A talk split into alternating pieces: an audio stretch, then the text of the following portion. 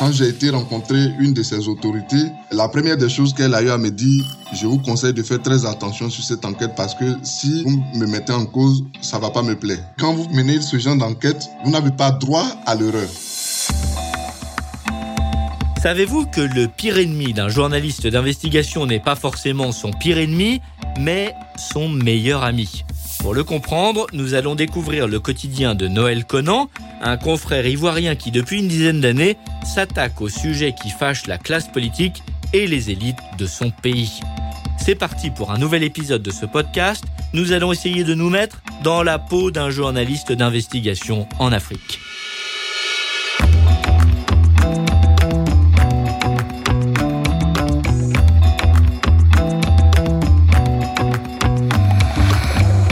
Podcast vous est proposé par Samsa Africa, qui accompagne celles et ceux qui racontent l'Afrique qui bouge. Un podcast produit avec le soutien d'Internews République démocratique du Congo.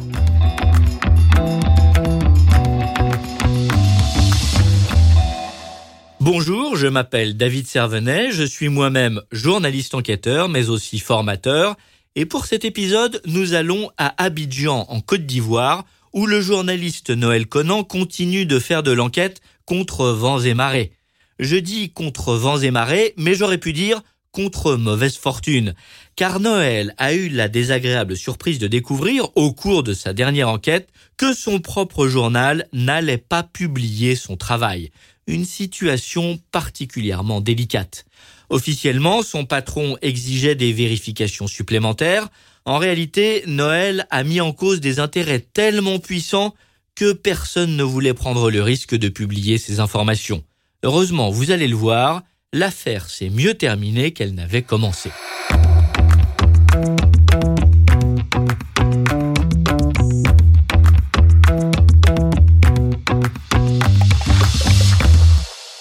Je suis Noël Conan, je suis journaliste d'investigation.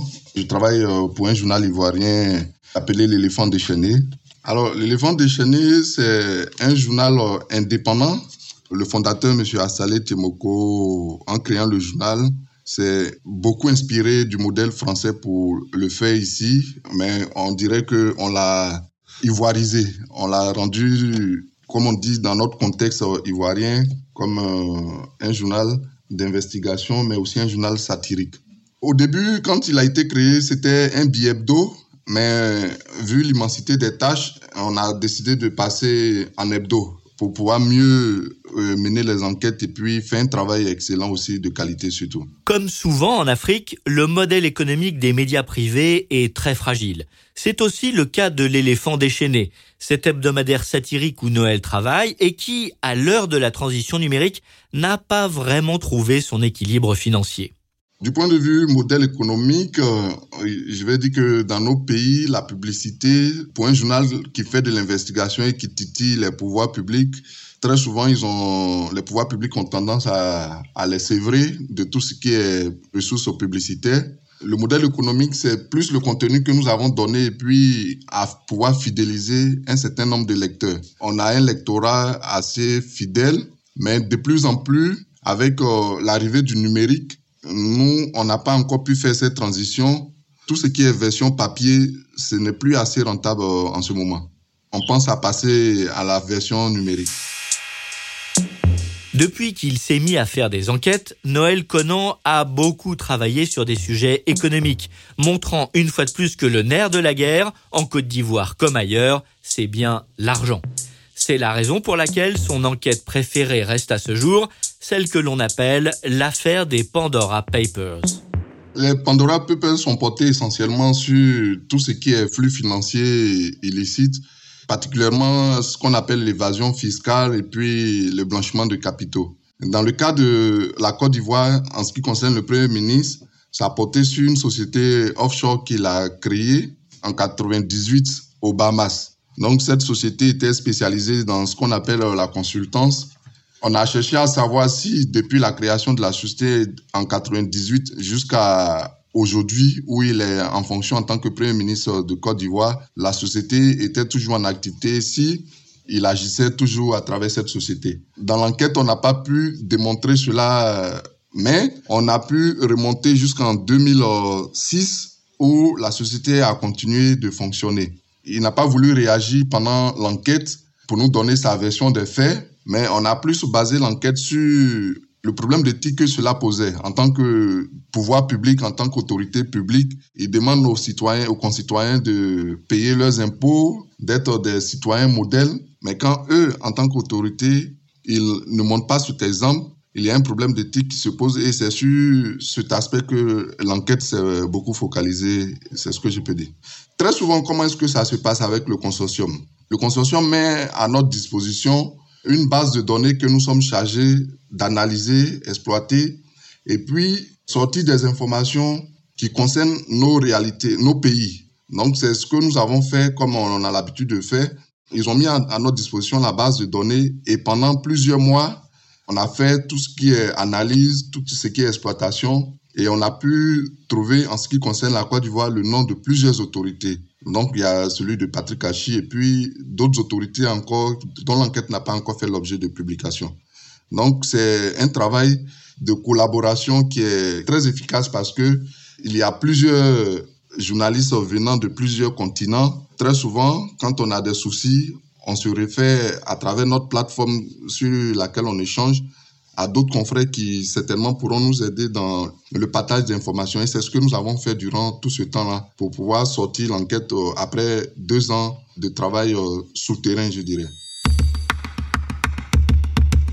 Dans ce genre d'enquête collective, c'est le consortium qui dirige et coordonne les recherches ainsi que la publication des informations. Autre détail important, ce sont les journalistes enquêteurs qui adhèrent à l'ICIG, le consortium international des journalistes d'investigation, pas les médias pour lesquels ils travaillent. Quand nous menons ce genre d'enquête, l'initiateur de l'enquête, c'est ICIG. Généralement, au niveau national, nos médias servent de support pour la publication de cette enquête-là. Voilà un peu comment est-ce que se fait la collaboration. Donc, euh, du début jusqu'à la fin, c'est ICIG qui est le meneur, le propriétaire de tout ce qu'il y a comme euh, enquête. L'ICIG a l'exclusivité et puis nos médias collaborent en publiant l'enquête au niveau national. Sur le papier donc, tout fonctionne parfaitement. Mais avec les Pandora Papers, il va y avoir un bug. Car au dernier moment, le propriétaire de l'éléphant déchaîné décide de ne pas publier l'enquête de son propre rédacteur en chef.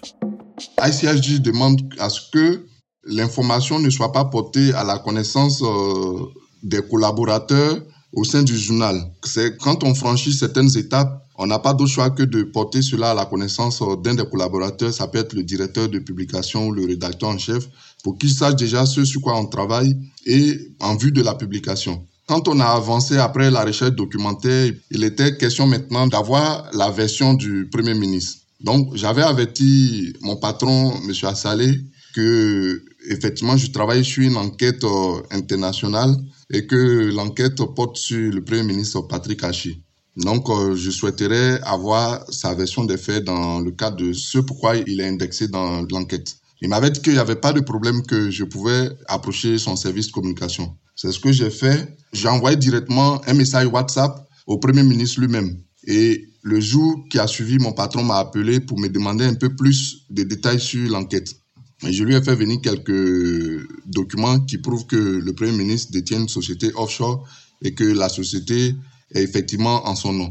Donc, euh, le jour qui a suivi encore, il a été reçu par le Premier ministre et que ce dernier, il reconnaît effectivement avoir créé la société, mais la société ne détient pas d'actifs, la société n'a jamais travaillé en Côte d'Ivoire ici et qui ne fait pas de l'évasion fiscale. Et il ajoute que le Premier ministre souhaiterait que, pour des questions politiques, euh, puisqu'il y a une bataille qui se mène au sein du parti, le parti actuellement au pouvoir, le RHDP, il ne souhaiterait pas que l'enquête fasse publication, car ça pourrait compromettre sa candidature en, en 2025.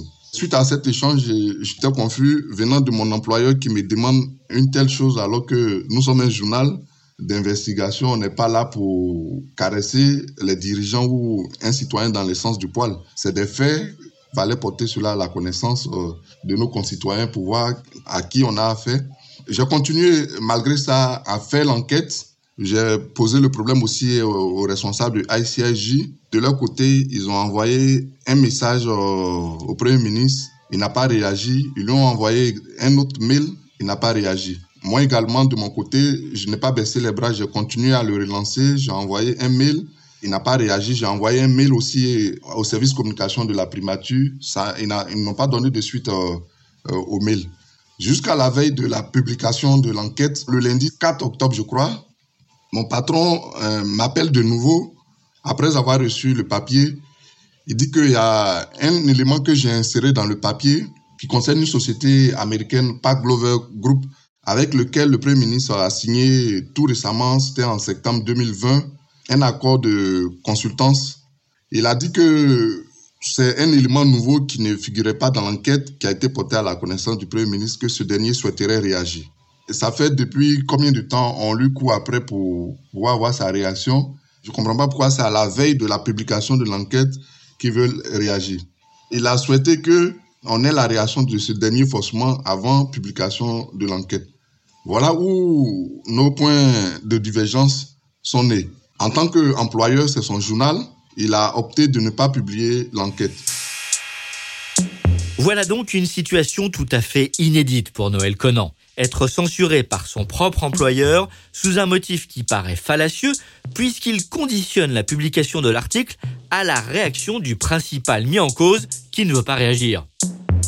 C'est là que la force du collectif va prouver son efficacité, comme le raconte Noël, puisque vous vous souvenez que notre confrère fait partie de l'ICIG et de la cellule Norbert Zongo, la Cenozo, un autre consortium basé en Afrique de l'Ouest.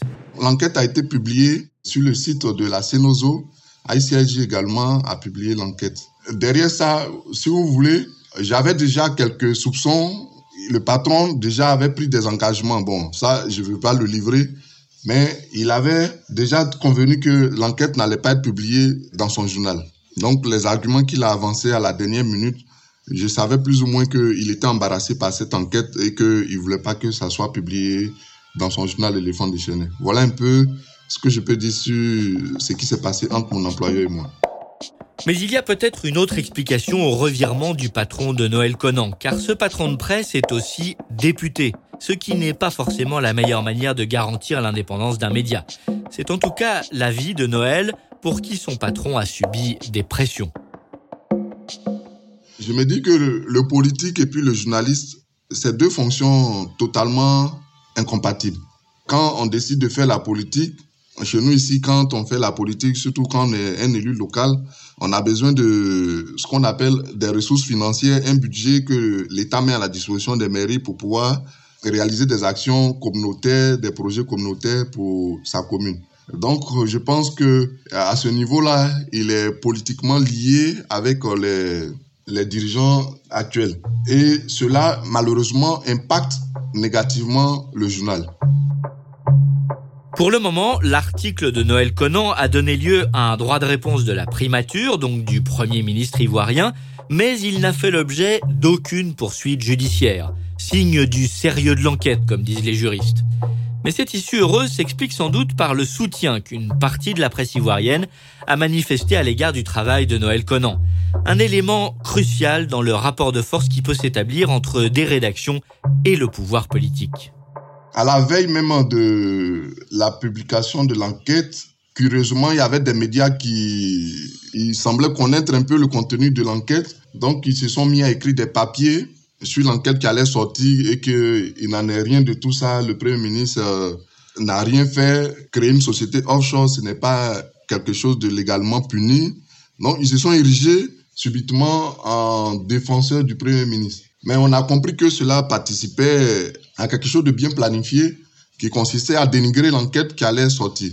Ce groupe de confrères ont fait leur travail de communication en défendant le Premier ministre. Mais après la publication de l'enquête, j'ai été agréablement surpris par le fait que des confrères d'autres médias ont repris l'enquête sans rentrer trop dans les détails, mais ils ont dit que effectivement, il y a un fait qui est là.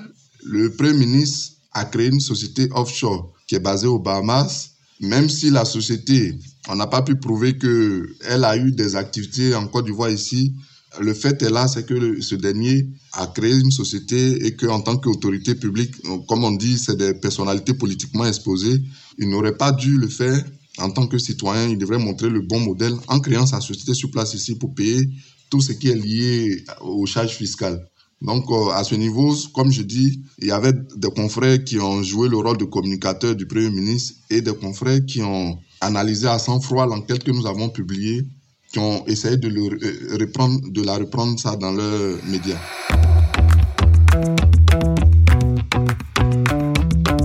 Dans la peau d'un journaliste d'investigation en Afrique.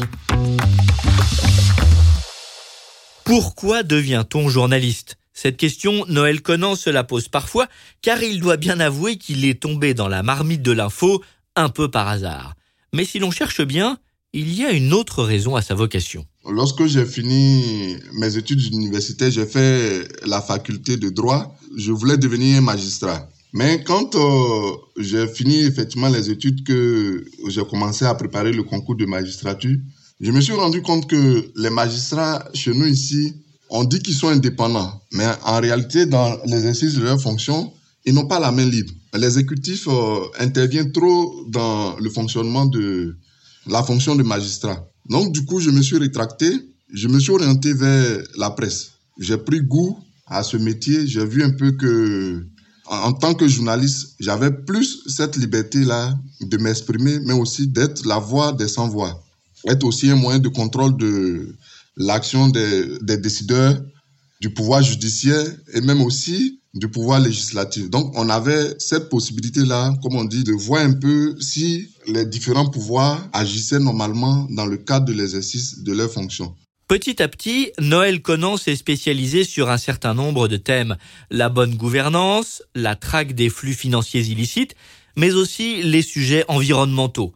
Des choix qui ne sont pas sans rapport avec les journalistes enquêteurs qui l'ont inspiré. Votre compatriote euh, qui fait cache investigation, Elise Lucet, voilà, sa façon de faire présenter ce reportage cache investigation, ça m'a beaucoup marqué la manière dont les journalistes euh, enquêtaient pour obtenir l'information, leurs démarches et tout ça, ça m'a beaucoup influencé. Mais à côté de ça, il y a, y a un lanceur d'alerte aussi qui m'a beaucoup marqué. Je, je, le cite toujours comme exemple, Edward Snowden, qui a permis au monde entier de comprendre un peu comment est-ce que fonctionnait l'État américain et puis, on va dire, certains grands États dans le monde aussi. La journaliste française Élise Lucet, le lanceur d'alerte américain Edward Snowden, autant de modèles qui ont fourni à Noël Conan une sorte d'abécédaire de l'investigation car à chaque enquête correspond une méthode bien rodée. Chaque enquête, euh, c'est vrai, a ses réalités, mais la méthode euh, journalistique demeure la même. On commence toujours par la recherche documentaire, et puis après, une fois on a collecté assez d'informations, il faut traiter l'information, et puis passer maintenant à la phase de rédaction et puis la, publication. C'est vrai que chaque enquête est différente, mais l'approche est toujours la même chose les réseaux sociaux, Internet, euh, c'est des outils indispensables pour toute enquête. Je dirais même que dans le cadre de Pandora Papers, Internet, euh, réseaux sociaux ont servi peut-être euh, à 70% et le reste, euh, c'est des démarches au terrain, quelques vérifications. Sinon, aujourd'hui, la plupart de nos enquêtes, c'est sur Internet avec les données ouvertes et puis d'autres euh, sites spécialisés, spécialement dédiés aux journalistes d'investigation, sur lesquels on va pour pouvoir euh, obtenir les informations que nous recherchons. C'est un outil incontournable aujourd'hui, les réseaux sociaux et puis l'Internet. Mais la vraie clé de la méthode d'enquête de Noël Conan, c'est la confiance. Une confiance indispensable à établir avec les sources pour qu'elles livrent leurs informations. Je pense qu'il y a une certaine méfiance quand on approche euh, une source. Elle se dit que on va l'exposer ou citer public, euh, son nom dans l'article. Donc, euh, il faut faire une approche qui consiste à mettre la source en confiance et puis dire que si elle le désire, elle ne sera pas mentionnée lorsque on approche une source on ne doit jamais mettre sa source en danger parce que en le faisant, je pense que le journaliste peut perdre toute euh, crédibilité. Je pense que l'aspect approche de la source pour la mettre en confiance et puis lui montrer un peu votre méthode de travailler, c'est très important pour que cette dernière accepte euh, de s'ouvrir à vous et puis vous donner des informations que vous attendez d'elle. Donc euh, la confiance et puis aussi être à l'écoute de cette source-là. Évidemment, cette confiance repose aussi sur le sérieux du travail des journalistes d'investigation. Et le premier critère de ce sérieux, c'est la sécurité des échanges et des communications.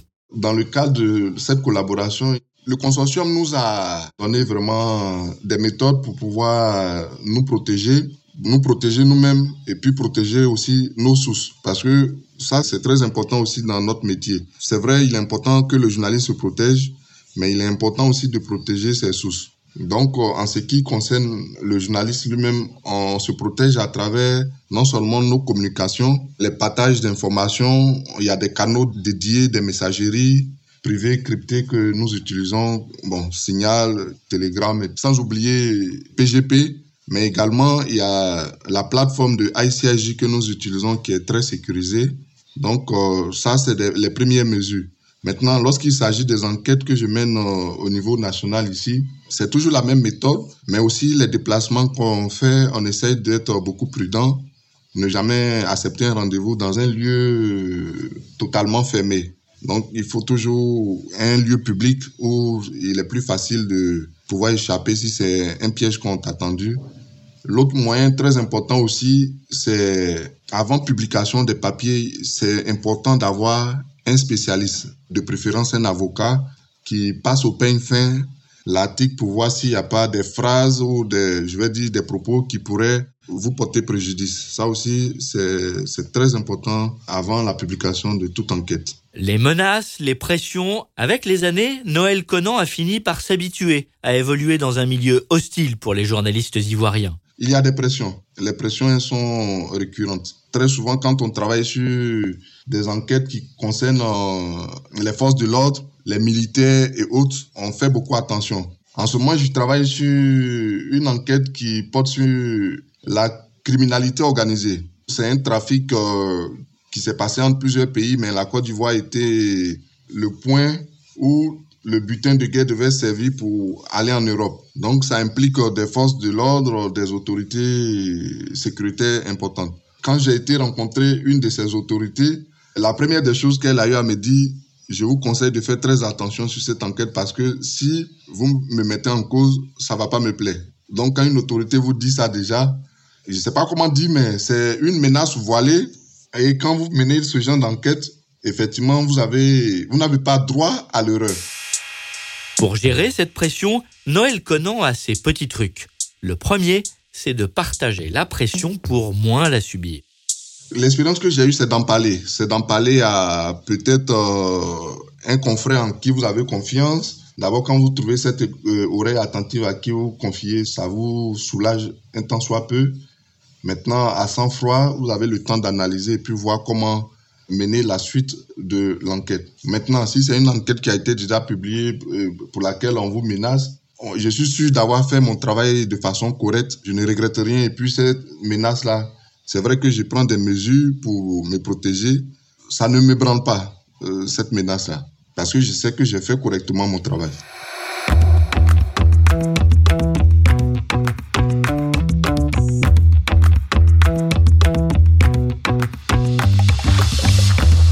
Lorsqu'il découvre les enquêtes des autres, Noël Conan n'a pas de thème préféré.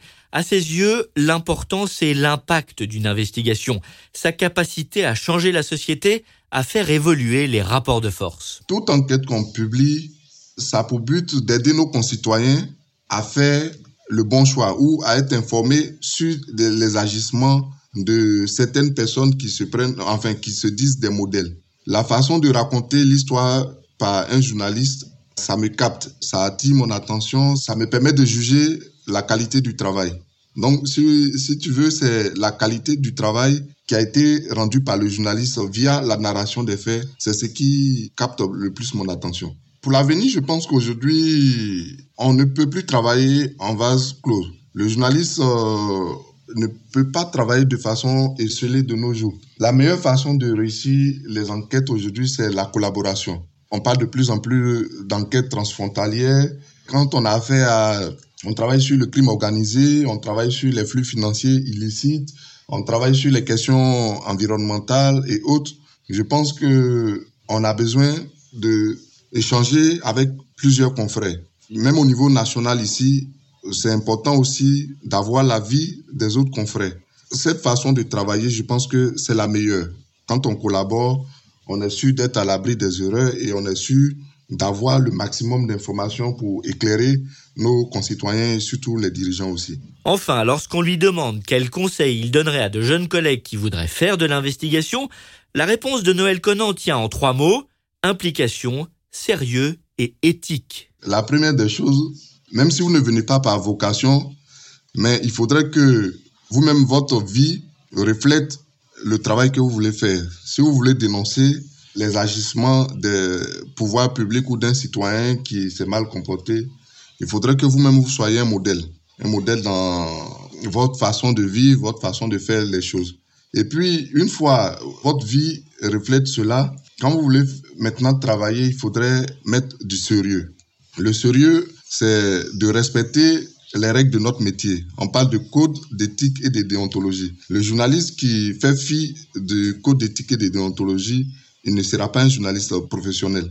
Il faut toujours travailler en ayant en tête que je dois être professionnel, je dois respecter le code d'éthique et de déontologie, l'équilibre de l'information, une information assez fouinée, traitée pas dans le but de pouvoir détruire quelqu'un, dans le but, enfin, les articles, comme on dit souvent, commandités, en le faisant, je pense que c'est pas du journalisme.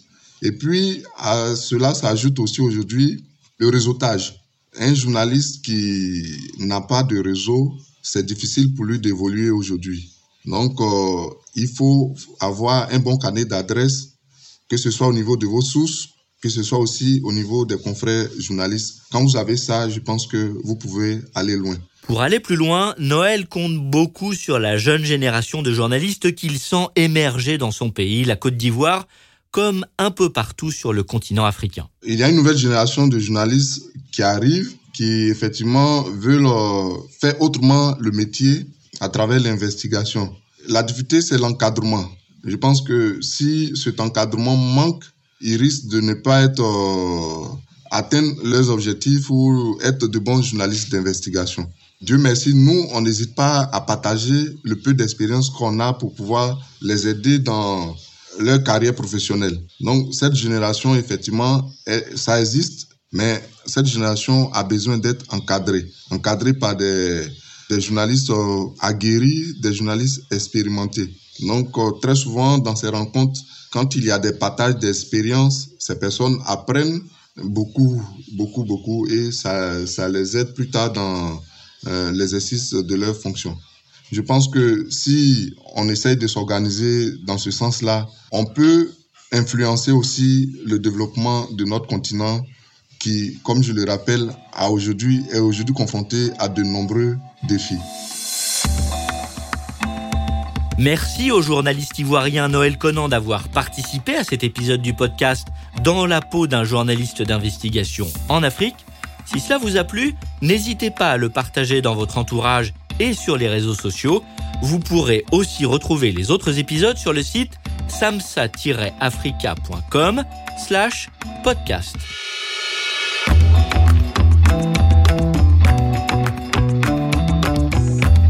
Dans la peau d'un journaliste d'investigation en Afrique. Un podcast en 10 épisodes proposé par Samsa Africa qui accompagne celles et ceux qui racontent l'Afrique qui bouge. Un podcast produit avec le soutien d'Internews République démocratique du Congo. Journaliste David Servenet, réalisation, habillage et mixage, Pierre et Mathieu Chaffanjon de Majora Prod. Production, Julien Lebotte et Philippe Couve. Les épisodes de ce podcast sont à retrouver sur samsa-africa.com/podcast.